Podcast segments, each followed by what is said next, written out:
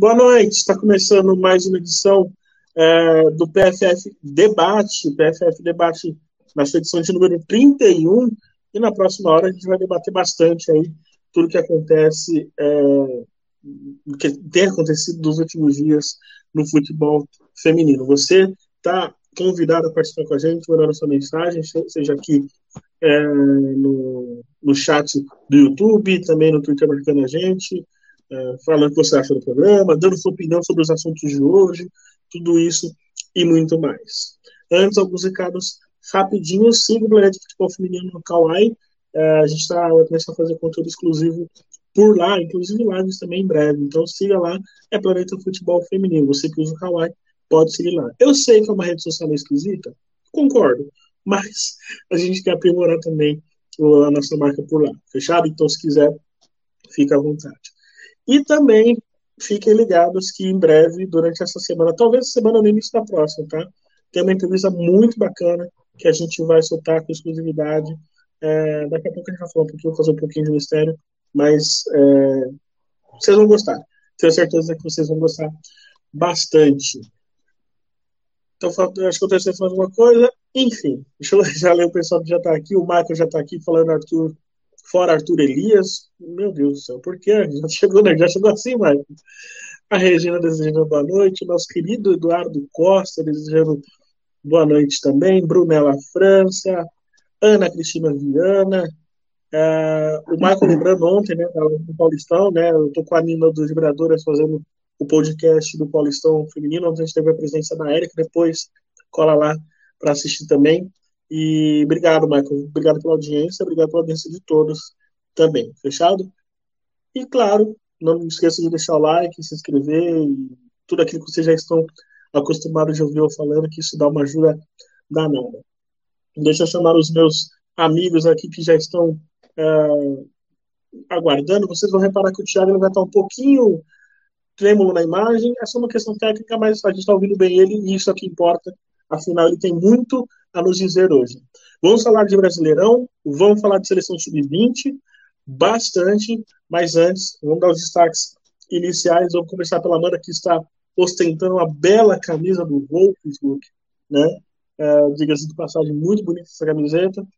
Boa noite, Amanda. É, o que, que, a gente pode dizer? Hoje já teve notícia, né? Teve Bruna saindo para os Estados Unidos, enfim, tem um bocado de coisa, fica à vontade no seu destaque inicial.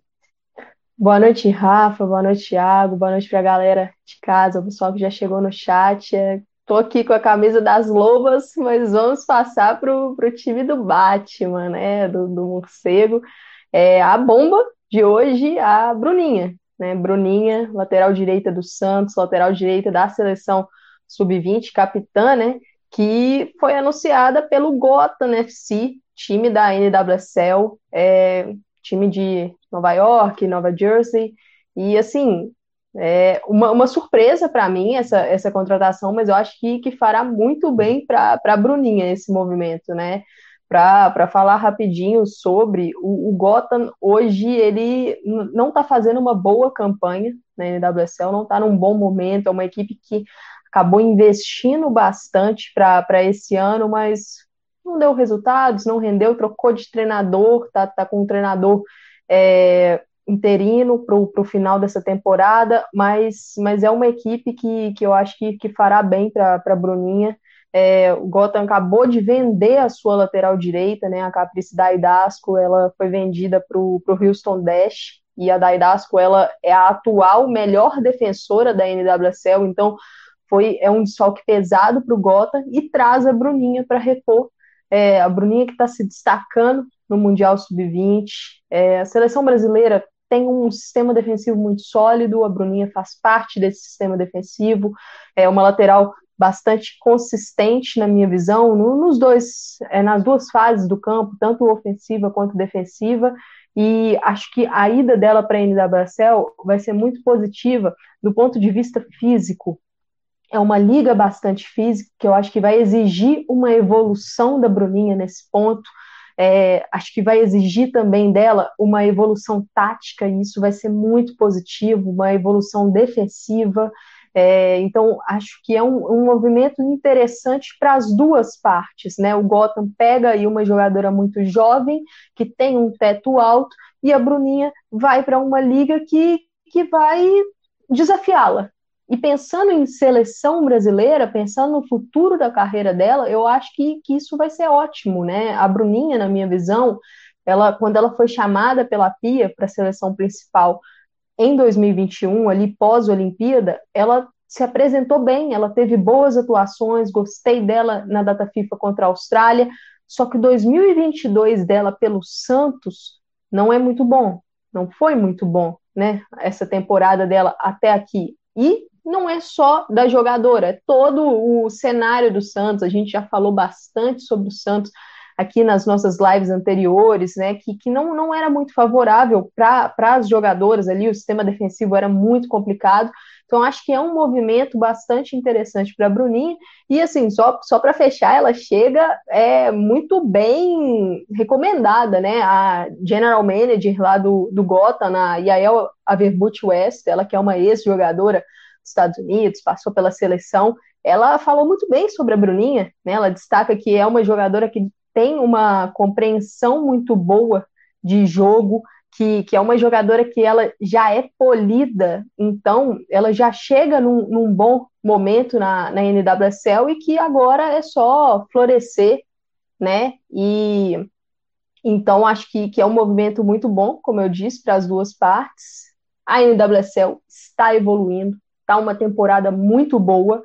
Então, só para quem não assiste, para quem não acompanha, eu aconselho acompanhar esse 2022 na NWSL, está bastante interessante. E a cobertura aqui no Planeta Futebol Feminino está lá no Na Cara do Gol. Então, para quem não segue, eu vou, vou deixar até aqui é, a arroba do Na Cara do Gol para seguirem, arroba Na Cara do Gol, tudo junto, G-O-A-L lá nessa página do Twitter, eu faço a cobertura da NWSL, vou falar da Bruninha, vou destacá-la, mas também sobre toda a liga e a seleção dos Estados Unidos também. Então é isso aí. Aí, e eu, por mais que eu também sou, eu sou um crítico, até brinco um pouco com o pessoal sobre a NWSL, tenho que reconhecer que ele tem dado. É, como é que eu posso dizer? Dado entretenimento pra gente. Tenho que reconhecer isso. É, Tiago, boa noite. Queria que você desse seu primeiro destaque, com tanta coisa acontecendo aí também. É, queria que você destacasse aí, a gente teve é, as quartas do Brasileirão, enfim. É, o que, que você pode adiantar para a gente nesse seu primeiro destaque?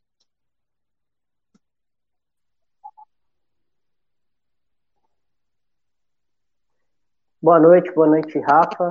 Boa noite, Amanda. Boa noite para quem está acompanhando aí. Talvez eu esteja travando um pouco no, nos movimentos faciais, mas acho que meu áudio tá, tá legal aí. Fiz um sacrifício é, cedendo a máquina, né, para a patroa, mas estamos aí junto, dá para conversar de boa aqui tranquilamente.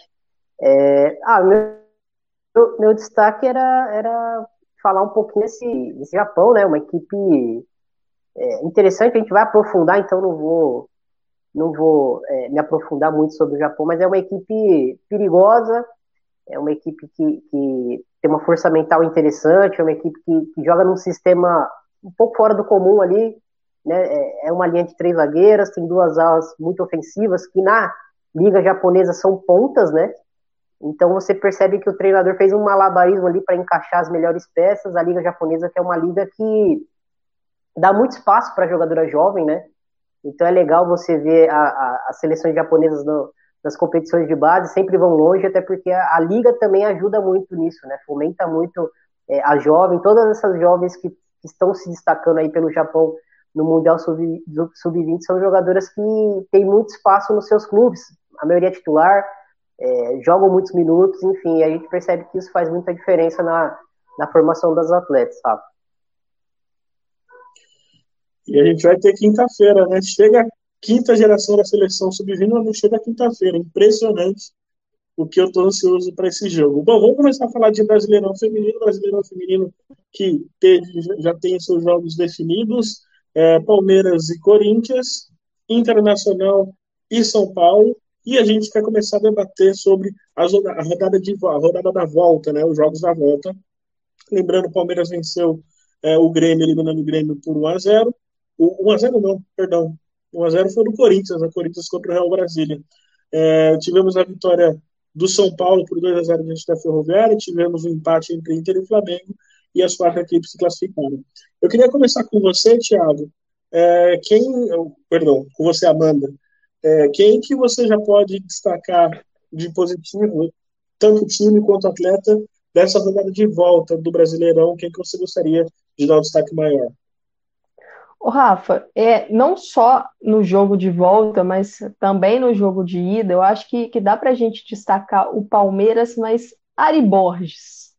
É, é, um reforço tremendo a Ari Borges saudável, porque ela ficou é, boa parte aí dessa, dessa primeira fase de fora, acabou se lesionando naquela data FIFA de abril com a seleção brasileira e perdeu alguns jogos no Palmeiras e com o Belli, né, com o Ricardo Belli, ela é uma jogadora mais aguda, uma jogadora que está mais próxima da área, e eu acho que ela dá uma dinâmica completamente diferente para esse time do Palmeiras, que, que fica muito mais forte com, com a Ari Borges bem. E assim, ela está numa, numa fase muito boa, acho que é um, um destaque, e com certeza será uma jogadora que o Corinthians, por exemplo, né, no, no jogo de semifinal, vai ter que cuidar bastante da Ari Borges. É, acho que em outros jogos também é, dá para destacar, por exemplo, do Corinthians, acho que dá para destacar a Lele. Para mim, é a melhor partida que a Lele fez no Corinthians nos últimos tempos, esse jogo contra o Real Brasília, e isso é um ponto muito positivo para o Corinthians porque é, essa instabilidade de goleiras, lesões, entra Pati, volta Lele, tal, e a Lele foi para mim a melhor em campo nessa partida, garantiu ali um 0 a 0 no, no primeiro tempo, em que o Real Brasília estava pressionando bastante. Então, acho que recuperar essa atleta é muito importante para o Corinthians, recuperar a confiança da Lele.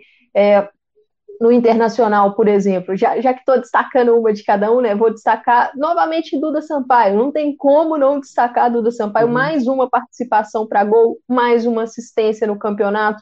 É, é, uma, é uma jogadora que, que não tem como. Ela é a melhor jogadora do campeonato até aqui. Ela está jogando muita bola e, e nesse jogo contra o Flamengo de volta, ela estava visivelmente frustrada porque o Internacional numa postura muito defensiva no primeiro tempo, uma postura estranha até se a gente for considerar o primeiro jogo, né, entre eles, o primeiro jogo de quartas de final, e Duda Sampaio encaixotada, tal, ela até fala no, no intervalo, né, da, da necessidade do time mudar, e aí volta no segundo tempo, ela com um pouco mais de liberdade consegue dá passe para gol na em cobrança de falta, que é uma arma muito muito poderosa dela. E aí, para destacar também alguém do, do São Paulo, né? Acho que, que vale destacar a Pardal. Campeonato extremamente consistente da Pardal. Ela é ali a fortaleza da, da defesa do, do São Paulo. Impressionante.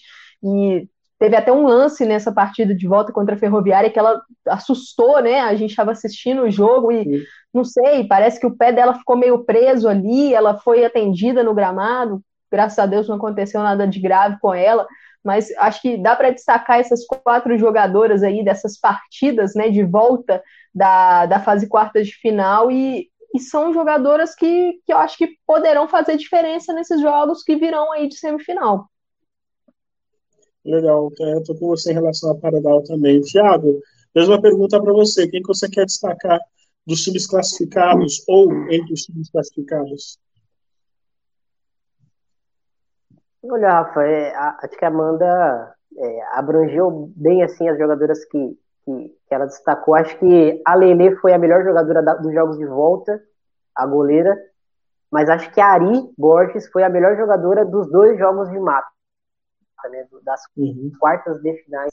É, acho que a Ari Borges foi a grande jogadora aí dessa, dessa desses dois pés aí de, de, eliminatória. Acho que ela fez um, um jogo perfeito no, no, no, jogo de ida contra o Grêmio e na volta foi uma jogadora muito consistente, muito perigosa ofensivamente e o que a gente vive falando aqui, né? Sem bola, muito, muito ativa, muito participativa, é, generosa, coletiva. Acho que, que é uma jogadora que, que a gente já percebe assim claramente que ela está batendo no teto do, do, do, nível da liga, né? Ela chegou no, no teto do nível da liga é, e aí a gente fica naquela dúvida, né? Vai começar a oscilar, vai começar a procurar uma zona de conforto ou vai é, subir a régua é, ainda mais, né? É, ela jogou pouco o campeonato, né? Por, por, vários motivos aí, convocações, lesões, mas é, enquanto ela teve em campo, uma das melhores jogadoras do campeonato e na fase é, ali no finalzinho né, da fase de classificação pós-Copa América e agora nesse, nessa fase de mata-mata, ela vem numa crescente impressionante. Acho que a, que a Pia está gostando é, do que está vendo. Sobre o Inter, meu, meu, destaque é não é muito positivo, né? É, acho que o Inter, a gente até conversava, né? A gente assistiu o jogo junto, a Amanda estava é, na arquibancada virtual lá, a gente conversava bastante. É, nós dois e uma galera, né? E o Inter, ele, tudo que ele fez de bom no primeiro jogo, é, e poderia servir de aprendizado para fazer melhor ainda em casa, parece que, os, uhum. que o, a estratégia do, do, do Maurício Salgado foi, foi reversa, né? É, é resolveu não pressionar o Flamengo alto, que era um, o Flamengo teve muito problema na saída de bola, é uma saída de bola muito lenta, sem a, a, a Cris tem muitos problemas, né? É, e ele conseguiu com uma jogadora machucada, quase 90 minutos, conseguiu pressionar o Flamengo alto, gerar muitos erros, principalmente da Daiane ali na saída de bola. No jogo de volta, ele dá a bola para o Flamengo, tenta defender dentro da sua própria área e traz para dentro da área dele Soli, que é uma jogadora que, que, no embate físico vai ter muita vantagem contra a maioria dos, dos, dos confrontos.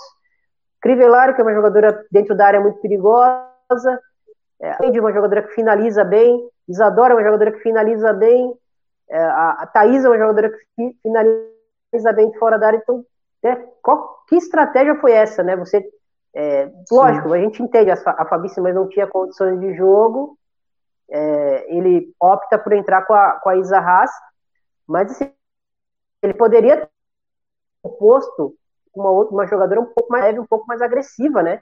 Até porque se a ideia era contra-atacar, contra-atacar só com duas jogadoras, que no caso era, era Milene e Lele, e a, e a Duda sendo a jogadora que, que fazia o passe ali né, para elas, sobrecarregou muito as três jogadoras. É, tomou acho que cinco finalizações até sofrer o gol em coisa de 20 minutos. Assim, foi, foi assim. É, foi uma estratégia assim para mim foi, foi bem equivocada, né? Foi bem equivocada. Hum.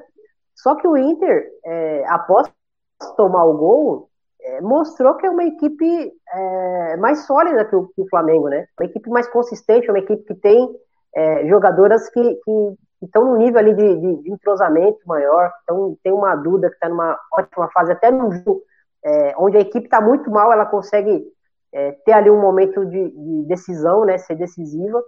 É, mas acho que, que vai muito na conta do, do, do, do que as jogadoras do, do Inter fizeram em campo para recuperar ali o.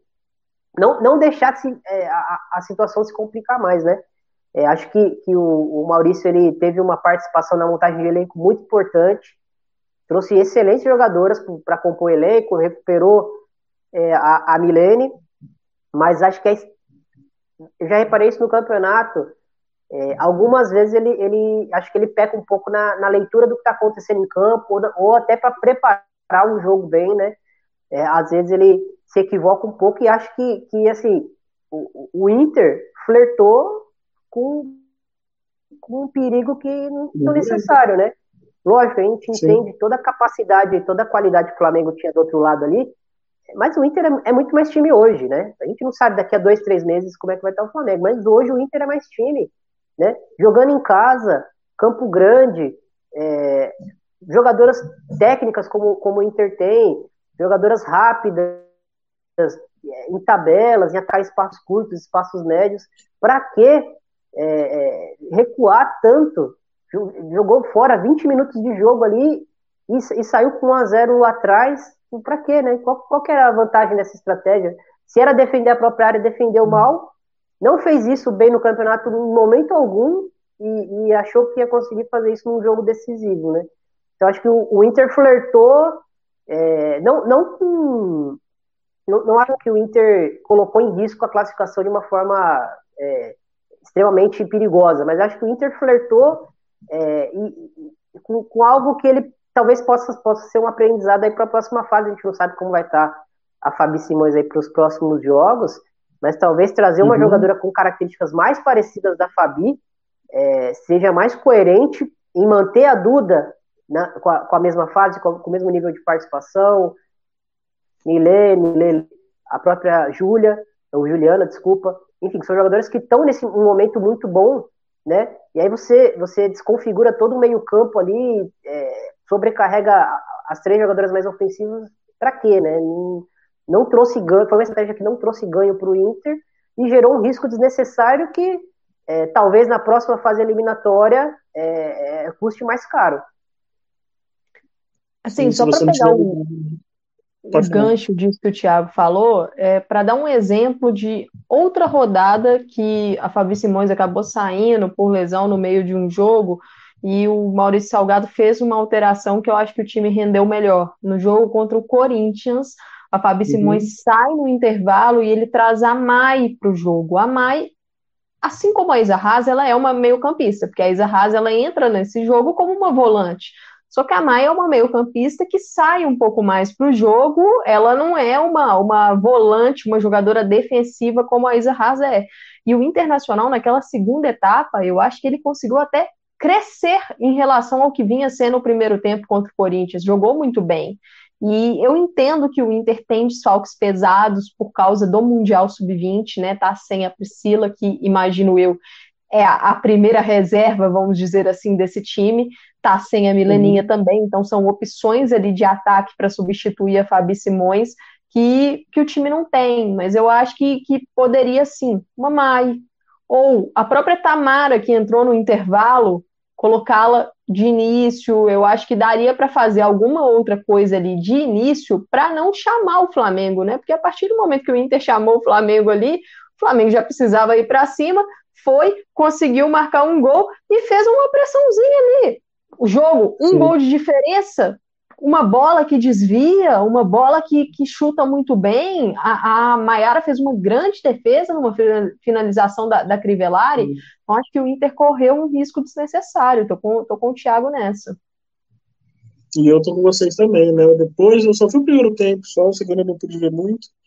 Mas o primeiro tempo, o jeito que começou o jogo já começou muito estranho, né? O Flamengo tendo total domínio do jogo, aí sai o gol logo no início também.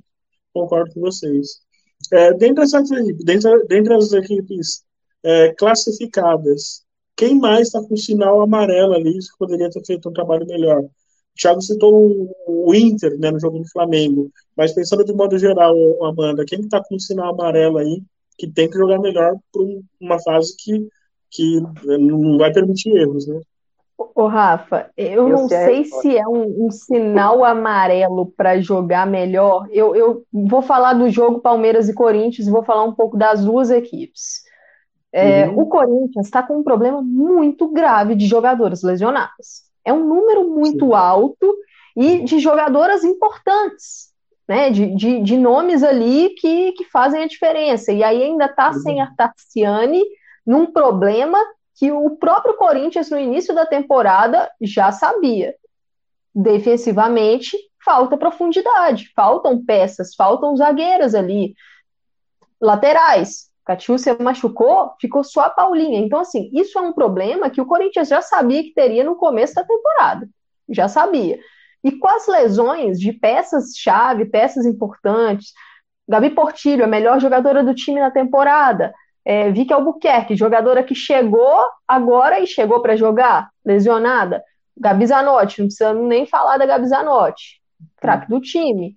A Campiolo, uma, uma zaga sem profundidade de peças, sem Tarciane, você perder a Campiolo, que é uma titular sua, é um problema muito grande. Então, acho que o Corinthians tem também um dedo nesses problemas aí, porque não se preparou para isso, na sua montagem de uhum. elenco.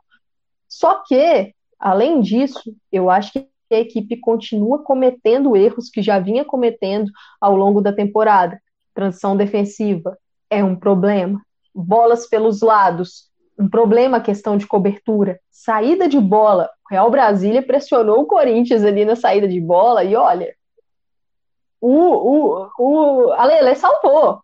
E aí, na segunda etapa daquele jogo, o Real entra em outro ritmo.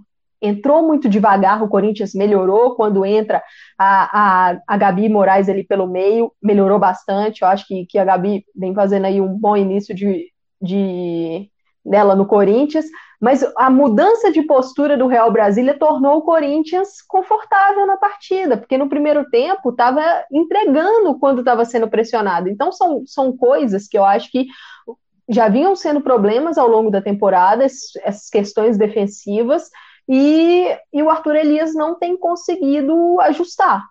Contra o Palmeiras, que é uma equipe que tem um ataque muito mais poderoso, isso pode ser fatal. Isso pode ser fatal.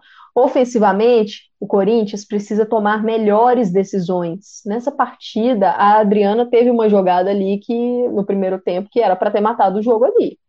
Né? Ela, cara a cara com a Dida, ela optou pela jogada errada, na minha visão, era uma jogada de passe, mas é, acho que é uma equipe que tem tomado algumas decisões ruins no ataque. Então, são fatores que eu acho que o time precisa melhorar. É um sinal de alerta. E no Palmeiras, o, o meu sinal de alerta para o Palmeiras é sem a bola. É uma equipe que, sem a bola, oscila muito nas partidas. É, a, a, gente sempre cita esse jogo Palmeiras e Corinthians do Campeonato Brasileiro, que foi a melhor partida do Palmeiras na temporada, e ainda é, na minha visão, a melhor partida do Palmeiras. Foi um jogo muito engajado da equipe, o tempo todo mordendo, o tempo todo aplicada. Só que nas partidas seguintes já caiu o ritmo. Então, uhum. para essa fase agora, a gente, assim, eu, eu espero, pela qualidade que tem, um Palmeiras mais consistente ao longo do jogo. E só para citar um exemplo, para passar a bola para o Thiago, o gol do Grêmio. O gol da Catiele, nesse uhum. jogo de volta. A Jéssica Soares dá um belo passe para a Catiele, mas se a gente for uhum. notar no início da jogada, a movimentação da Catiele, ela vem movimentando e quem está marcando ela? A Andressinha. Só que a Catiele movimenta e a Andressinha para. Enquanto a Catiele está andando para movimentando, né, correndo para receber o passe, a Andressinha está olhando a jogada. Então, são, são tipos de postura que, que o Palmeiras precisa entregar mais porque tem capacidade de entregar mais. E num jogo de mata-mata contra o Corinthians, que é uma equipe que a gente sabe que tem tradição, tem muita força em mata-mata, pode estar desfalcada, mas é, é uma equipe que tem peso de camisa, chega na hora que precisa chegar. Isso pode ser a chave do jogo e o Palmeiras pode acabar sendo eliminado por erros dessa forma. Então, são coisas que precisa corrigir, né? Se a gente for pegar jogos de ano, do ano passado, alguns gols que o Palmeiras tomou em jogadas de, em lances decisivos contra o Corinthians, jogadores olhando, olhando Sim. o lance. Então, eu, eu acho que, que um ponto que o, que o Palmeiras precisa, assim, ter mais consistência é o, mo, o momento sem a bola. Antes de passar para o Thiago, só mandar um abraço para o Bruno Alves, um grande amigo também, falando que ele já é fã, já virou fã de carteirinha. Ele cita aqui no jogo do Palmeiras, gostou da jogadora Chula, né? A meio-campista do Grêmio, ela é importante bastante para o Grêmio, ainda mais nesse momento que o Grêmio perde tantas peças, né? Pra, peças importantes, né? Para o Mundial Sub-20. Beijão, amigo. Obrigado. Obrigado pela sua audiência. É, Mariana Ribeiro, boa noite, pessoal. O Bruno ele fala que depois ele concorda que o Palmeiras sem a bola não, não faz. É, né? Concordo. Sem a bola, o Palmeiras não tem essa bola de chegar na Bia toda vez. É que ficou um pouco cotado aqui para eu ler. É, é, é para buscar a jogada lá atrás, no meio de campo, fazer que isso acabe sobrecarregando a melhor jogadora do time. Né? Ele fala sobre a Bia ter que voltar muito para buscar a bola, enfim. É, o Bruno, que é como é característica podem dela, Rafa. Eu, eu, vejo, é. eu vejo como característica dela. Eu não acho que, que é algo que ela está sendo obrigada a fazer, não. Eu acho que ela, ela é um híbrido ali de, de segundo atacante com meio atacante, né? O pessoal vê ela muito Sim. como centroavante pelo porte físico dela, mas ela é uma jogadora que ela prefere atacar a área do que preencher a área já desde o início das jogadas. Né? Acho que é uma característica que a gente vê Sim. dela Desde sempre, o sistema do Belly, é, é, ele, ele, arma o time para dar liberdade total a ela, né? Nesse, nesse jogo contra o Grêmio, a gente viu a, a Bia é, no começo do segundo tempo, para mim foi bem marcante, né? Por isso que eu tô até citando o momento do jogo. Tava a Andressinha vindo buscar a bola, na saída de bola do Palmeiras, e a, Zanerato quase na mesma linha que ela, vindo buscar junto, né? Um pouco, um pouco mais afastada, mas na mesma altura que ela ali no campo. Não, acho que não é, não é nem um, um afazer que, que, o Ricardo Belli dá para ela, né? Na outra passagem a gente viu que ele deu liberdade total para ela e ele está fazendo isso novamente. Então ela pode vir participar da fase de construção, ela pode ficar no ataque, uhum. esperar a bola chegar se ela quiser, mas ela tem como característica flutuar muito é, e participar de triangulações. Ela geralmente é a jogadora que, que vai é, fazer a tabela que vai acelerar a jogada até a finalização. E duas Sim. jogadoras que eu acho que acabam se beneficiando disso, não só se beneficiando, mas nessa sinergia toda, esse conjunto, Ari Borges, porque é uma atleta que ataca muito bem o espaço e pisa na área, então a Bia puxando né, essa marcação, abrindo esses espaços, e uma jogadora que passa bem essa bola, a Ari pode ser uma a se beneficiar desse espaço e, e receber esse passe, e a Carol Baiana, que é uma jogadora de área, ela é uma referência, então ela vai segurar uma marcação ou ela vai ser ali o fim de um passe, como foi no lance do gol dela, né, nesse jogo contra o Grêmio, que o cruzamento belíssimo da Júlia Bianchi, mas a Carol Baiana ganha o duelo ali. Então, são jogadores que podem se beneficiar dessa, dessa Bia Zanerato flutuante, vamos dizer assim, né? Uma jogadora que Sim. sai, abre os espaços e tem uma qualidade para fazer um lançamento, uma enfiada, um passe. O, a Mariana Ribeiro ela fala que a Andressinha sempre foi uma péssima marcadora, né? Não é característica dela, de fato. É, o Bonitão tá com a gente, o Marco já aproveitou para dar aquela espinafrada no Bonitão, né? Falando que foi eliminado. É, o Lucas Sete notou a camisa da Amanda. Quem mais? A Brunella, se o Palmeiras não vencer o Corinthians com os principais nomes do time do departamento médico, esquece ganhar brasileirão, esquece de ganhar brasileirão tão cedo. E tinha uma outra que eu tinha separado aqui, a Nai, a Darlene fez falta ao Flamengo, como está a situação dela? E quando ela volta? Talvez demore mais um pouco, né? O protocolo agora de LCA, ele obrigatoriamente, o protocolo é de, são de nove, é, nove meses, né? Inclusive até a Erika falou com a gente sobre isso ontem. É um protocolo mais demorado, mas ela segue no tratamento, né? Então, assim, esse ano acho difícil que ela, que ela jogue. Esse ano acho difícil que ela jogue mesmo, né? E passando a mesma pergunta pro Thiago, Thiago, o que, que você vê com o sinal amarelo aí, dentre as equipes que se classificaram? É, enfim, você já citado o Inter, né? Algumas fragilidades do Inter, você mantém o Inter como time que precisa é, prestar atenção nesse, nessa reta final?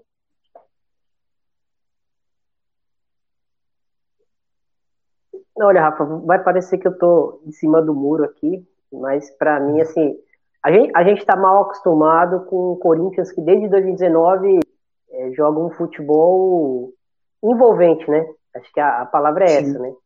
É, independente de, de, vencer ou não determinada competição, geralmente é a melhor equipe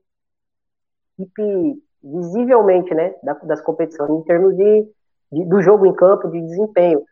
É, nessa temporada, o Corinthians está oscilando, né, por todas essas questões que a, que a Amanda trouxe.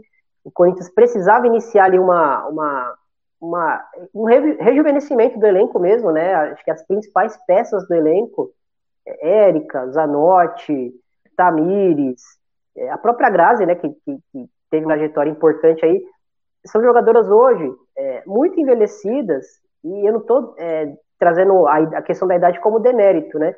Mas são jogadoras que, por exemplo, é, ficam muito mais expostas à lesão, né? A, a, a Gabi Zanotti é um exemplo. Ela nunca foi jogadora de se lesionar tanto e esse ano ela praticamente não jogou, né? Jogou muito pouco. Né? Parece que sempre que ela volta, ela volta. É, parece que ela está forçando a volta, não ela é, pessoalmente, né? Se forçando a, a voltar, mas parece que ela não está ainda 100%, mas ela tá tentando voltar e aí ela tem uma lesão nova. E aí fica mais um tempo afastada. Então, assim, é uma jogadora de, de 36, 37 anos, gente. Nem todo mundo é formiga, né? Que vai até os 42 é, jogando como se tivesse 30, né? É, e, e, acho que o Corinthians também fez um mercado é, tentando rejuvenescer algum, algumas peças ali, né? Acho que a gente percebe isso desde o ano passado com a chegada da Tarciane e, e depois ali traz é, Milena para ponta, né? Já tinha trazido Miriam, é, Marisa, uhum. e aí você, né, Andressa para as zagas, é que, que o ataque são nomes jovens, né? E, e, agora, né, no meio dessa temporada, é, chega aí uma, uma Gabi Moraes que eu concordo com o que a Amanda falou, né? O jogo de volta, ela. O, o, o Corinthians precisava ter a posse da bola para esfriar o jogo, né? O, era um jogo muito laicar. É, e, e para quem está com dois gols de, de, de, vantagem no placar, não interessa muito ficar esse laicar, né? Finaliza uma vez lá, toma uma finalização aqui, porque um gol é, do adversário pode, pode começar a complicar a situação. E aí, quando o Arthur faz as mudanças e coloca a Gabi Moraes é, ali no, no, no, setor, no meio-campo, né, ela é uma jogadora que consegue é, é, controlar mais o jogo, né, carimba mais bola, é, tem um, um, passe muito bom, é, tá sempre ali perto da zona da bola, né, não é uma ritmista é, de altíssimo nível, mas acho que das jogadoras que o futebol brasileiro tem ali para tentar fazer algo parecido com isso, ela é uma das melhores. Ela já era assim é, na, na, passagem anterior ali no, no Corinthians Audax. Acompanhei um pouco dela na, em Portugal. Ela sempre foi essa jogadora que teve passagem por seleção sub-20, enfim, ela sempre foi essa jogadora de estar tá na zona da bola e, e, e, sempre trocar muitos passes, muito técnica, com um passe longo muito bom, né? Então é uma jogadora que consegue fazer o time sair da pressão é, de uma forma tranquila, e era exatamente isso que o Corinthians precisava naquele jogo, né? Acho que o Brasil teve algumas oportunidades no jogo de ida e no jogo de volta para tentar complicar a situação do Corinthians, mas é, acho que faltou um pouco de, de cancha, né, de experiência ali em mata-mata mesmo. É, respeitou o Corinthians, acho que em alguns momentos, né? Não, estou falando que, que entrou com o pé mole nada disso, mas acho que é diferente, né? Você enfrenta uma equipe do outro lado que está tão acostumada em, em, participar de todos os mata-matas, de todas as competições que, que participa, e aí o Real chega na sua primeira, no seu primeiro mata-mata de, de, competição uhum. nacional, é, é, diferente, né? É diferente a forma de, de, lidar, as decisões que se toma, resiliência, enfim.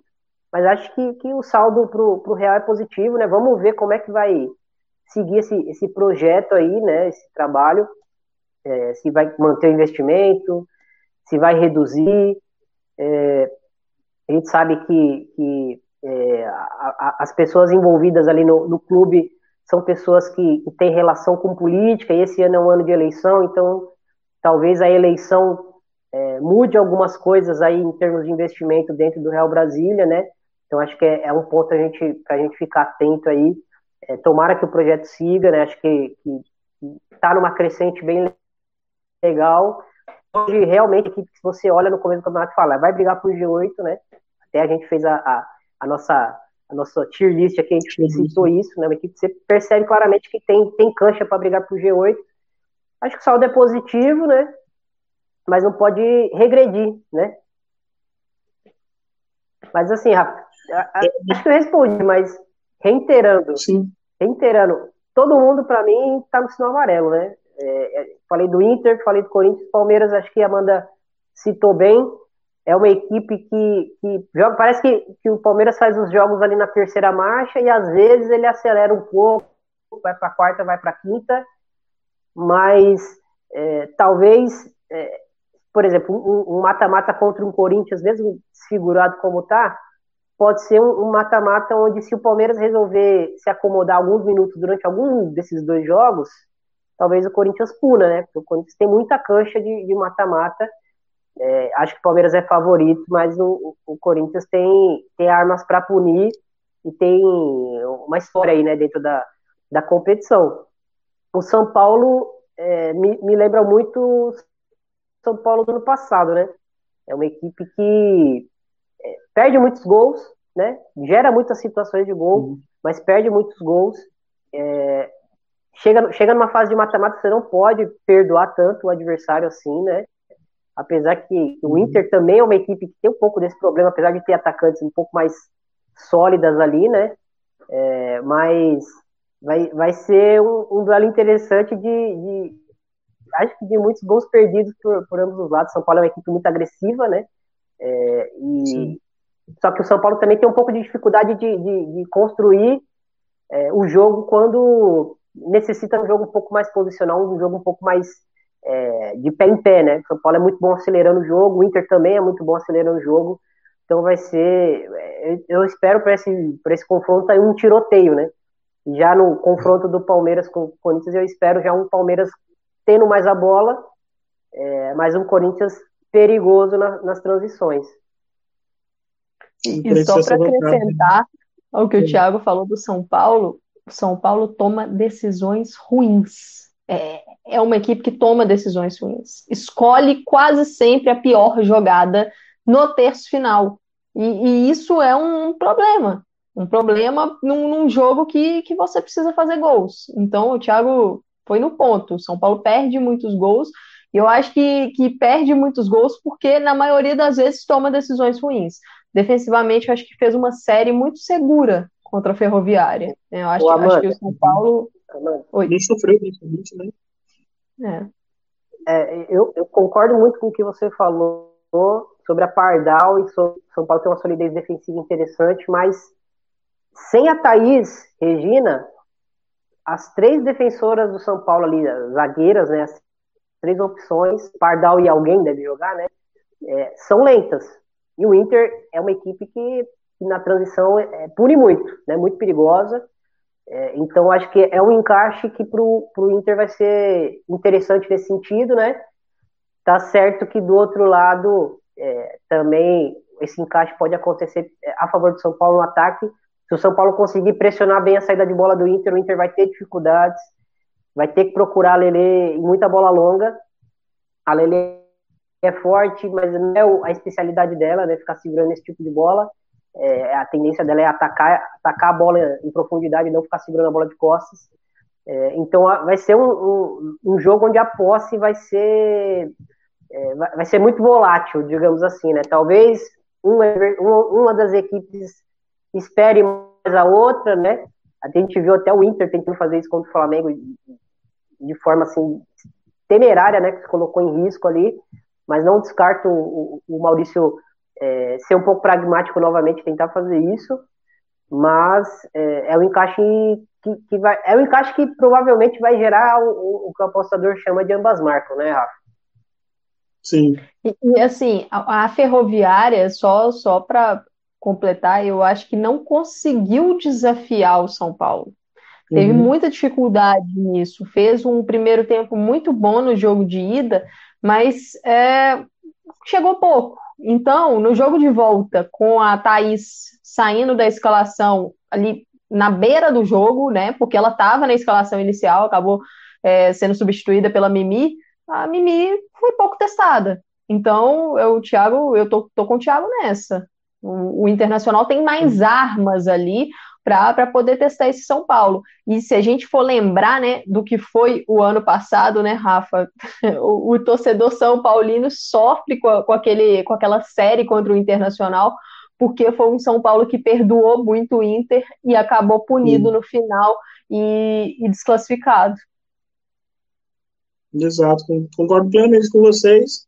E acho que o, o, triunfo que o São Paulo tem, entre aspas, né, é ter hoje um time que, em relação ao início da temporada, cresceu bastante, né? Defensivamente é um time que vai, vai sofrer esse problema da falta de alguém como a Thaís, por exemplo, é, mas eu imagino que o sistema ainda seja, o sistema da defesa ainda seja algo benéfico, a gente vai saber no jogo, né? Mas o Thiago falou bem também, né? Gente, as substitutas da Thaís, em comparação à Thaís, são mais lentas, então é um problema que o São Paulo vai enfrentar. É, tinha um outro ponto também que vocês comentaram que eu acabei. Ah, lembrei. Na verdade, foi vocês que comentaram, não. É a Simone. É, e o VAR? A CBF não liga a mínima para esse campeonato brasileiro, bando de hipócritas. Está nervosa aqui a Simone com o VAR, e com razão. Eu acho que para a isonomia do jogo, o VAR tem que estar tá desde o início. Mas a critério de informação, o VAR entra agora nas semifinais. A partir das semifinais, teremos o VAR no, nos jogos, né? Nos jogos envolvidos aí. Vamos passar a régua aqui, 45 minutos de live, vamos passar a régua aqui no assunto brasileirão. Vamos falar nesse restinho, né, até o final, sobre seleção sub-20. O Brasil venceu a Colômbia por 1 a 0 um jogo complicadíssimo, uh, cabe ressaltar aqui, e vai pegar o Japão. Uma seleção que também é complicadíssima, é muito, muito obediente na questão tática, muito cabeça boa, né, apesar de tudo. A gente viu o jogo contra a França, duas da manhã, estavam com a assistindo é, na arquibancada o jogo contra a França, um jogo maluco. É, e muito controle emocional, a gente notou isso, muito controle emocional de uma equipe que já estava desgastada fisicamente, mas ainda assim sempre é, não desesperada, né? Obviamente, o último gol saiu de um pênalti que, é, que o VAR pescou, né? Porque nem elas estavam botando muita fé nisso. Ah, Amanda, o que esperar desse Brasil com uma seleção como a do Japão, que para mim hoje, hoje, dentre essas quatro, é a equipe que melhor se apresentou, apesar que o Brasil não fica muito atrás. Né? A gente tende a desconfiar disso, mas eu acho que o Brasil não fica muito atrás também. Acho que o Brasil foi uma das melhores equipes que desempenham futebol nesse Mundial. O que, que você acha desse, desse confronto? Eu acho um confronto dificílimo para a seleção brasileira. É, qualquer um que viesse né, da, da, entre França e Japão seria um confronto muito difícil. Acho que a gente viu, uh, quem assistiu né, esse jogo, como você falou, foi um jogo eletrizante, um 3 a 3 com o Japão com um pênalti marcado pelo VAR no último minuto da prorrogação para levar para os pênaltis, né? Então, assim, são, são seleções ali que trariam é, desafios diferentes para o Brasil, a França uma equipe mais física tal, mas um Japão que o Thiago, no, no destaque inicial dele, ele fala muito bem sobre o Japão e é uma equipe muito inteligente. Assim, assistindo os jogos do Japão, eu, eu fiquei é, impressionada com, com a inteligência das jogadoras, com a sintonia das jogadoras, com, com entrosamento, porque é, um ponto que a seleção brasileira vai ter que tomar muito cuidado são com as bolas em profundidade, os lançamentos ou, ou, pelo alto ou enfiada por baixo. O Japão ele tem um timing e uma visão de jogo muito boa de encontrar jogadoras nas costas da zaga. Então, é, é, é, se, se, a gente for notar o que foi esse Mundial Sub-20 do Japão até aqui, várias jogadas perigosíssimas desse ponto. Né? Uma, uma jogadora que eu destaco é a Maika Ramano, não sei se é assim que pronuncia o nome dela, mas é a número 11 do Japão. Acho que o Thiago pode falar melhor dela, porque ela está na, na seleção de Wonder Kids que o PFF fez. E olha, é, para visualmente, né, para quem assistiu os jogos do Japão e não está reconhecendo pelo nome, é a jogadora que ela usa a camisa para dentro do calção e parece que o uniforme dela está uns cinco números maiores. Ela é muito boa. Ela, ela é craque. A seleção brasileira Sim. vai ter que tomar muito cuidado com ela.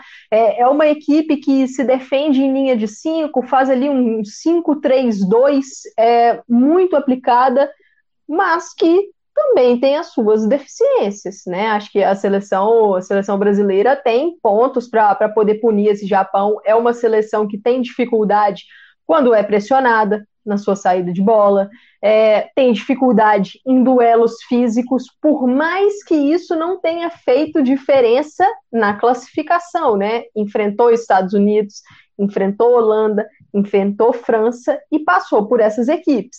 Mas tem dificuldade em alguns duelos físicos, tem dificuldade em algumas jogadas pelo alto. Então, são algumas armas que a seleção brasileira pode punir a seleção japonesa. Só que o jogo do Brasil, nessa quinta-feira, vai ter que ser um jogo muito inteligente. Passou até aí o, o, comentário da Thaís, né? Porque o Japão é inteligente. O Japão, ele pode ali, vamos dizer assim, se fazer de morto num jogo, mas uma jogada, um espaço que você dá para a japonesa, ela encontra um passe e coloca a companheira na cara do gol. Então, assim, é, não dá para ser desatento. É, vamos ter que ter muita ajuda das nossas pontas na marcação, das nossas meio-campistas cobrindo as nossas laterais. A Ana Clara, né, que é talvez o elo um pouco mais frágil na marcação na nossa defesa. Eu acho que ela fez um jogo muito bom contra a Colômbia defensivamente. Eu acho que ela não sofreu por ali. A Bruninha, por outro lado, eu já acho que, que sofreu um pouco naquele jogo, porque eu acho que fez algumas perseguições ali e não conseguia roubar a bola e deixava espaço nas suas costas. Então, são coisas que a gente tem que ajustar para essa partida contra o Japão. Nossas duas zagueiras estão fazendo um mundial muito consistente. Sim. A Lauren jogou um bolão contra a Colômbia, jogou muita bola. A seleção brasileira conseguiu controlar a Linda Caicedo naquele Caicedo. jogo. Exato, a, a, Linda Caicedo naquele jogo, a Lauren faz uma recuperação de bola, que para mim foi o lance do jogo uhum. no segundo tempo, que foi um um contra um contra a Linda Caicedo, ela ganhou na velocidade, recuperou, assim, uma jogadaça, e, e vai ter que ser um jogo de ajuda, mas se a gente for olhar a trajetória dessa equipe, é uma equipe coletiva, é uma equipe engajada, é uma equipe que taticamente ela é muito aplicada. Então eu confio na seleção brasileira, eu acho que é um jogo completamente aberto. Espero que a gente tenha treinado pênaltis, porque a seleção japonesa mostrou no jogo contra a França que é inacreditável. As cobranças do Japão contra a França, assim, falta praticamente falta todas Exato. Praticamente todas indefensáveis e numa emoção, né? Um turbilhão de emoções. Se a França estava na decepção de ter levado o um empate enquanto já estava comemorando a classificação, o Japão estava na do virtual eliminado para uma disputa de pênaltis. Então, jogadoras se mostraram ali frias, tranquilas e com perfeição. Então, acho que a seleção brasileira tem alguns pontos, mas o Jonas é um treinador que, que estuda bastante, então eu confio na nossa seleção, acho que está completamente aberto. Ele estava assistindo o jogo contra a França, né? Estava todo Thiago, mundo lá. Todo mundo, é verdade. E, Thiago, a gente estava falando do lance dos pênaltis, né, da frieza da, das meninas da, da seleção japonesa. É, no primeiro, primeiro pênalti, o primeiro pênalti cobrado no ângulo, né? Então, assim, frieza tem de sobra e o Brasil precisa precisar ter isso também. Queria que você falasse sobre esse jogo, lembrando que esse jogo é quinta-feira, às 23 horas, e não, não vai ter live depois do jogo, porque senão a gente vai estar aqui uma e meia da manhã. E aí realmente ficaria difícil. Mas é, a talvez a gente faça, um, poderia fazer no dia posterior, né, Rafa?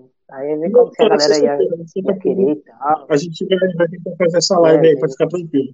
Tiago, é, sobre esse, essa disputa, é, a seleção japonesa, que você já deu uma introdução, e, sobretudo, a seleção brasileira. Né? A gente tende a se inferiorizar, né? olhando para a seleção do Japão como se fosse um grande bicho, só que elas estão olhando para a gente também como, com, com respeito, né?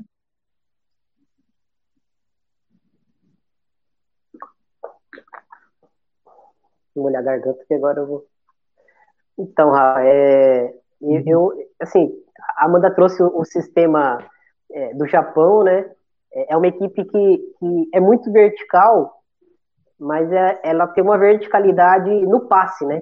Uma equipe que, que troca passes muito rápido, é, é muito organizada para defender, para atacar, mas principalmente para atacar, tem uma organização assim que, que você percebe que as jogadoras é, já sabem aonde a companheira vai estar, né, no, no, na troca de passes, então é, eu, eu, queria trazer até alguns nomes, né? Tem a, a, Oyama, que é a número 6. É, o Japão joga numa, numa zagueiras ali, as alas abrem, né? Quando tem abrem, são muito ofensivas, muito verticais. É, e, e, a Oyama ela é essa, é essa única jogadora à frente dessas três zagueiras e ela é a, a principal peça no, no início da construção da jogada do Japão. Né? Então, por exemplo, se o Jonas uhum. É, tomar a atitude de resolver pressionar o Japão é, no campo de ataque algumas vezes, e eu acho que até uma, uma, uma decisão acertada, né, se, se, bem feita, ela é a jogadora que não pode receber a bola.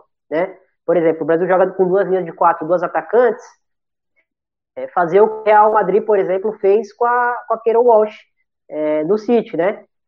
Tem a dupla de ataque ali fazendo o balanço, quando, quando uma vai atacar a, a, o lado da bola, a outra encosta na Walsh. Quando uma vai atacar o outro lado da bola, vem a Esther, e aí a Esther e a, e a, e a Weir ficaram fazendo esse revezamento para a Walsh receber o mínimo de bolas possíveis. Não estou dizendo que a Oyama é uma jogadora nível é, Keira Walsh, mas ela é sim, sim. tão importante quanto, digamos assim, né? Ela, ela inicia o primeiro passe vertical, sai do pé dela. À frente dela, é, tem duas meias que já são duas meias que, que, que fazem mais as duas áreas, né? É, a, a, Fujimo, que é a camisa 10, uma jogadora muito perigosa, né? Se projeta muito para a área, é, é, uma meia que, que, sabe o momento de entrar na área, arrisca chute, arrisca passe pifado.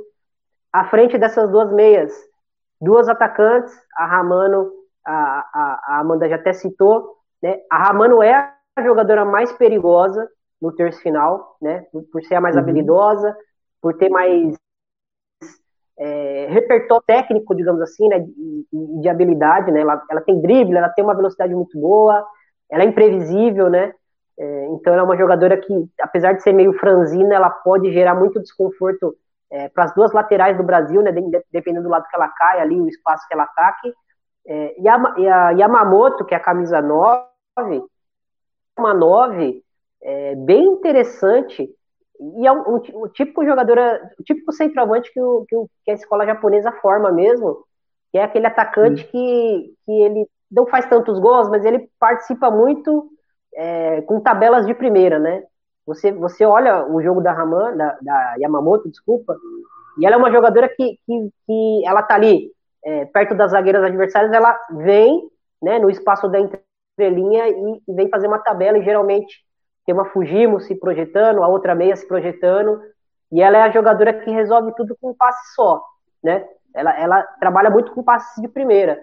Então, é uma zona ali, nas costas da Yaya e da, da, da, da Miriam Cris, é, é um espaço aí que a, que a Yama, vai buscar trabalhar muito. O Brasil precisa ficar de olho nesse, nesse espaço. As duas laterais muito atentas a, a, a Ramano, que é a camisa uhum. 11. É, marcação em cima da, da Oyama para não deixar ela iniciar essa jogada, para essa bola sair quadrada da defesa do Japão é, até as jogadoras de ataque, porque o Japão vai, vai não vai é, tentar ativar suas jogadoras com bolas longas. É uma equipe que gosta de tabelar rápido, de forma vertical, mas com a bola no chão. É, e pelo lado do Brasil, né, fazer tudo que, que fez de bom é, na, na, competição, né, quando se propôs a pressionar alto, fez bem, é, quando se propôs a, a, a, defender a área, conseguiu fazer com qualidade, mas não pode perder os gols que, que perdeu durante toda essa competição. E a bola aérea brasileira, principalmente a bola parada, é questão de estatura mesmo, pura, né? É, Lauren e Tarciani vão com muita vantagem é, de estatura contra as jogadoras japonesas. É, então pode ser uma arma aí para o Brasil é, num jogo apertado aí achar 1 a 0 e, e, e quem sabe é, beliscar essa vaga na final aí. Mas assim, é, uma, é, é, o adversário mais difícil que o Brasil vai enfrentar até agora na competição.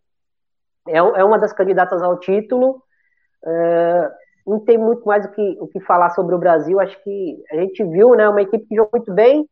Uh, enquanto a gente aqui debate né, no, no, no, país, né, a seleção feminina precisa mudar o jeito de jogar, tem não sei o quê, DNA brasileiro, é, o Japão sabe muito bem o, o, a, a matéria-prima que tem, como deve jogar, é, quem deve jogar, o que, que dá para adaptar, né? Muda o sistema, mas não muda a forma de jogar, né? O futebol japonês sempre buscando muito passes, muita intensidade é, na, na, troca de posição, enfim. É, vai ser um jogo é, que vai desafiar muito o Brasil e vai desafiar muito, principalmente, a concentração do Brasil, a resiliência do Brasil. A gente já percebeu que Sim. o Japão é uma equipe que é, pode, pode, parecer que está tudo perdido, elas estão fazendo o jogo delas, né? E elas acreditam é, na proposta de jogo delas. E, e, acho que o Brasil também acredita na sua, né? É, só que aqui a gente tem um sangue um pouco mais quente, então por bem ou por mal a gente pode oscilar né, para muita confiança ou às vezes até uma baixa de confiança em alguns momentos. É, acho que dá para o Brasil buscar essa vaga na final, mas vai ser difícil. O Brasil não é favorito, né? E essa geração japonesa é uma Sim. geração muito interessante, muito boa, tem, tem ótimas jogadoras. É, vale ficar de olho aí pós Mundial Sub-20 aí, onde é que. Qual, qual, vai ser a trajetória da, da Ramano, qual vai ser a trajetória. É, tem uma lateral, a ala esquerda ali, do, do Japão, esqueci o nome, acho que é a camisa 16, ela é pequenininha, ela, ela tem 16 anos, se eu não me engano. Ela é muito boa jogadora, muito boa jogadora. É, então, vale muito a pena ficar de olho nessas jogadoras. Acho que o mais legal do Mundial Sub-20 é isso. O mais legal do futebol Sub-20 é, é, é, ver essas jogadoras hoje e, e, ver daqui, depois, daqui a dois, três anos, né, elas batendo em clube é, grande, fazendo competição uhum. de clube ou competição de seleção principal aí é, aparecendo, enfim, é muito legal isso. E acho que, que assim, o Brasil, se, se for eliminado, já foi uma competição assim, muito, muito boa por parte do Brasil. Estratégia muito boa, acho que a convocação foi, foi muito próxima ali do, do ideal. O, o Jonas tem o grupo na mão, né? Ele, ele quase não leva a Rafa Leves, né? Acho que não é eu que estou falando isso, a gente percebeu isso, né? Ela fica fora da, de uma convocação anterior ali à, à convocação final e a gente percebe que, né? Será que ela, que ela perdeu espaço? E aí, legal, né? ela entrega, né? Ela, ela entrega em campo, tira a jogadora no intervalo, no outro jogo a jogadora está tá empenhada em campo novamente, então é, o sempre juntas, como ele, como ele fala bastante, né? A gente percebe que, que tá todo mundo ali conversando é, o mesmo assunto, né? E acho que isso é, é, muito legal, muito importante e talvez até uma, uma lição aí para o futebol brasileiro que a gente vê muito individualismo, né? Não individualidade, uhum. individualidade a gente tem, mas individualismo de, de ver, às vezes a jogadora quer resolver para ela ser a manchete, e, e, a gente percebe que o coletivo da seleção sub-20 é muito bem, bem, bem desenhado, né? Muito sólido, é, por mais que perca muitos gols, às vezes é uma toma de decisão ruim, não é por, por, pela jogadora, pelo menos eu olhando de fora é o que eu sinto, não é porque a jogadora quer ser a, a, a principal jogadora ali, a craque, quer ter a atenção, mas é porque às vezes tomou uma decisão ruim mesmo.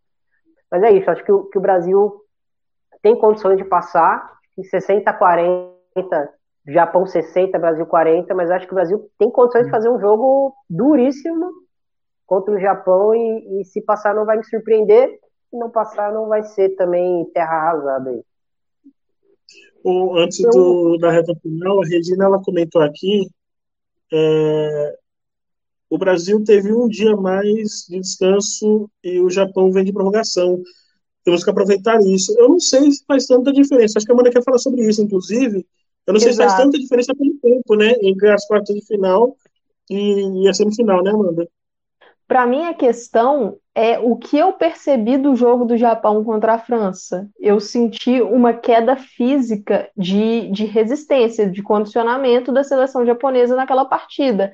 No segundo tempo, ali mais ou menos, na metade do segundo tempo para frente, o Japão começou a minguar fisicamente, começou a sentir um cansaço mesmo da, da competição. E aí a França, precisando buscar o empate, porque a França estava perdendo naquele momento, o empate francês só veio aos 85 ou 86 minutos, foi para cima e é uma equipe com maior imposição, começou a tomar conta ali do, ali do jogo. Então, acho que isso é um ponto que a seleção brasileira pode ficar de olho, essa questão do condicionamento físico, que o Japão às vezes tem uma queda. E tendo passado por uma prorrogação da forma como foi, por boa parte da, da prorrogação, tendo que buscar o placar, né, buscar o gol de empate, porque a França faz o gol é, e, e, o Japão precisa empatar, teve que se esforçar cada vez mais. Então, acho que, acho que pode sim, jogou um dia depois tal, mas é o Brasil ficar ligado que o Japão está caindo um pouco fisicamente ao longo do jogo.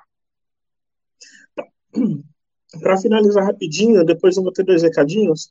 É, Para finalizar, Amanda, o Ozerlan, ele falou aqui qual o palpite do placar? Nós três vamos dar o placar aqui. Primeiras hum. damas. Ah, me colocou na, na fogueira, né, Rafa? Olha, eu acho que. Acho que vai ser 2 a 1 um Brasil. Acho que o Brasil vai tomar o seu primeiro gol na competição, mas acho que vai conseguir classificar. Eu acho que vai ser 2 a 0 Brasil. O bicho é ruim, nós é bravo. Tô, tô confiando. Thiago. Rafa, vai ser com emoção, um a um no tempo normal, prorrogação, aquele, aquela bola Meu da Luane que não tá entrando, vai entrar no, no minuto final do, do, segundo tempo da prorrogação aí, e ela vai, vai meter um que diaba do, do, da marca do pênalti até o escanteio na comemoração. Aí você me quebra, cara. Meu Deus, aí você me mata de vez. A, Mariana a, Lu, a Luane, Luane, suas comemorações é o auge desse Mundial Sub-20. Sensacional. A energia da seleção é muito legal, né? Muito contagia todo mundo. E assim, no final da, da no final daquela é, no final daquela partida, madrugada, todo mundo ali comemorando, o Jonas emocionado, a gente emocionando junto, tal, foi muito legal. Na energia eu também concordo, a energia é uma energia meio caótica na seleção, mas eu, eu adoro, eu adoro. Vindo mais de meninas jovens, né, cheio de sonhos. Caótico good, né? O RPG é o caótico Isso, good. no melhor sentido, no melhor sentido. É, é meninas estão, muitas delas, né, realizando o sonho de disputar o um Mundial pela seleção brasileira. Nesse momento, né, que o futebol feminino está tendo esse apelo, enfim, é, acho que é muito, muito especial esse Mundial especial. Assim como acho que vai ser o Sub-17 também. E, além disso, é, coisinha rápida, que eu falei que ia ser rápido, já estou demorando. Mas, enfim, é, eu, antes do Mundial, eu olhava para a seleção Sub-17 para uma seleção mais talentosa que a Sub-20. E a Sub-20 está superando muitas expectativas, né? Ou seja, a gente acaba tendo expectativas também na Sub-17, isso se tiver Mundial, né? Tá um rolo danado lá na Índia. Nesse, ah. nesse ponto, eu acho que vale reforçar uma coisa. A postura da seleção sub-20, para mim, muda completamente do sul-americano para cá. É, tivemos aí a adição de duas jogadoras do sub-17, né, a Dudinha e a Aline Gomes, que são assim titulares da equipe e, e meio que revolucionaram esse ataque. Eu acho que, que vieram para acrescentar muito nesse, nesse ataque da, da seleção sub-20, mas no sul-americano sub-20 viu uma seleção brasileira dominante, dominou, ganhou, não sofreu gols, ganhou merecidamente o título só que sem a bola não tinha essa aplicação que essa seleção do Mundial está. É, o ataque não tinha o volume todo que essa seleção tem, porque eu vi um sul-americano sub-20 contra adversários mais frágeis do que estamos enfrentando nesse Mundial. Então uhum. eu olhava para aquela seleção e pensava assim: nossa, no Mundial, quando a exigência for maior, será que a gente vai conseguir ter essa, esse desempenho todo? Não sei. E para mim, essa seleção mudou completamente de postura. É uma seleção que muito engajada, muito coletiva, não tem bola perdida, comendo grama o tempo todo. E a solidez defensiva, que já tinha antes, permanece, mas eu estou gostando da interação da, dos outros setores, vamos dizer assim. Sim. Últimas mensagens rapidinhas a gente acabar. Um beijão para a nossa Thais Viviane, nossa comentarista. Falou, o Brasil ainda não tomou gol. Se tomar, precisa ter calma. E tomara que não tome. e aí tem o pessoal que. Não sei se eu estou travando. Não sei se eu estou travando, mas eu vou ficar assim um pouquinho, ó, que a, Thaís falou que tem, tem toque, assim, com um jogador que tá em coletivo e fica mexendo na cadeira, assim. que cara de pau. O Lucas Sete fala que a Rafa Leves vai eliminar japonesas.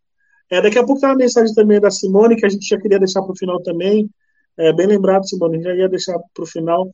É, a Mariana Ribeiro, 3 a 1 Brasil. É, Regina, 2 a 0 Brasil. É, Lucas 7, 1x0 gol da Leves. Jacques Oliveira, 1x1, já 1x1, né? E 2x1 na prorrogação. Os caras querem matar a gente no coração. A Regina, cancela o Thiago, por favor. É, aí a Brunella, caso a audiência do PFF é, baixe, né? É, por motivo de infarto da torcida, a culpa é do Thiago. Aí, Thiago, você já deixou o pessoal na doideira. Aí a Nai, misericórdia, mano. Que seleção continua a seleção. Se não for com emoção, o pessoal vai dormir. Não, eu vou dormir 5 da manhã. Se, Deus me livre se acontecer. Deus me livre. Tiago, Tiago Zoneta cheguei em tempo para ver, para ver ele fazendo o check da live.